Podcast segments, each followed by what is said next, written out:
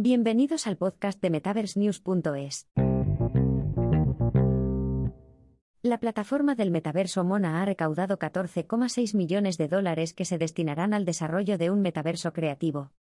Mona es un espacio de construcción de mundos en el metaverso que proporciona a los creadores 3 de una plataforma y una red donde pueden construir, acuñar y vender mundos metaversales interactivos empaquetados como tokens no fungibles, NFT. Mona es gratuita para que cualquiera pueda crear mundos interactivos y acceder a ellos a través de un navegador web. Los creadores también pueden acuñar los mundos metaversales creados en el metaverso de Mona en las blockchains de Polygon y Ethereum. Según el director general de Mona, Justin Melillo, se trata de una plataforma para construir una nueva economía para los artistas y coleccionistas y darles la posibilidad de participar de forma significativa en un universo digital compartido. La plataforma abrió sus puertas a los creadores en octubre de 2021, y actualmente cuenta con más de 3.000 usuarios que están creando mundos virtuales en el metaverso. Las obras creadas por los artistas también se pueden vender y todas están conectadas al monaverso. Melillo describe Mona como un metaverso Web 3, una plataforma de creación de mundos, y una red construida por creadores para otros creadores.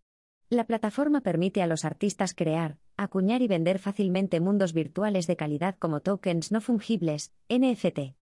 A diferencia de otros mundos metaversos, Mona no vende tokens ni bienes inmuebles virtuales.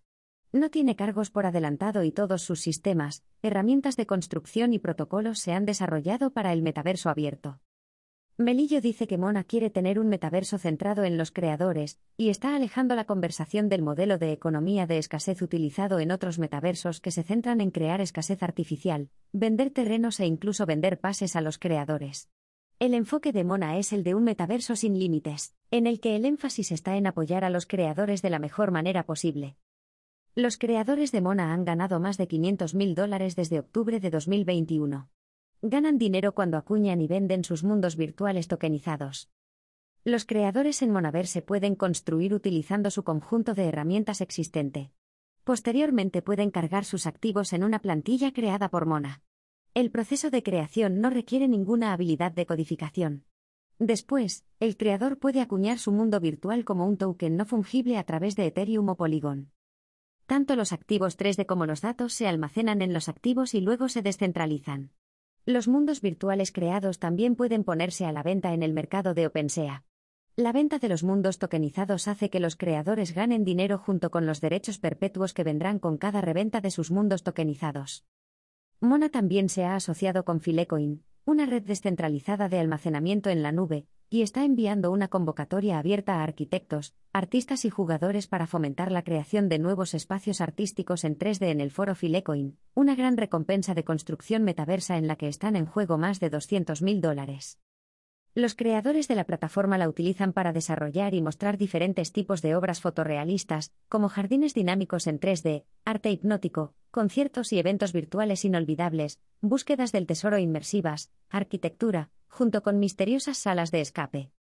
El equipo de Mona ha desarrollado la plataforma en público desde el principio.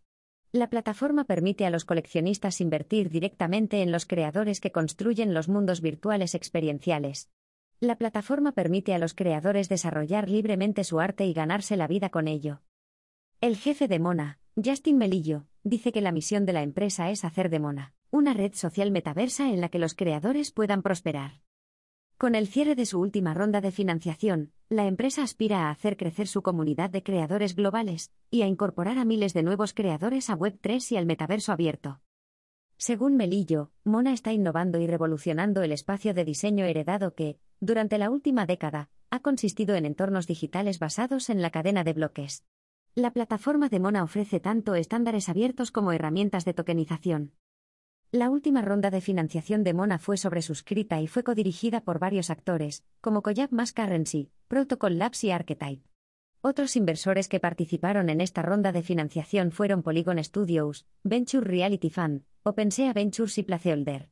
También participaron en la ronda de financiación otros inversores ángeles y fondos de criptomonedas, como Palm Tree Crew Crypto, Rogue Capital, Fourth Revolution Capital, Venture Reality Fund, Everyrealm, SV Angel, Longash Ventures, Ready Player DAO, The Great Trust, Taabet Mass Stern, Consensus Mesh, Poap Ventures, Big Brain Holdings y Gaingels.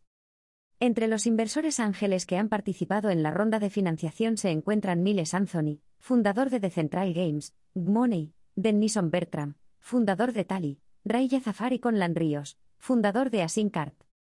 La financiación de Mona ha llegado en un momento en el que las industrias criptográficas y metaversas atraviesan una mala racha. A medida que se produce una desaceleración y una posible recesión, es probable que las empresas de este espacio tengan dificultades para conseguir nuevos fondos para sus proyectos. Mona dice que consiguió cerrar la ronda de financiación antes del colapso de Terra Luna, que provocó una gran conmoción en el sector, y desencadenó una venta más amplia en los mercados de criptomonedas.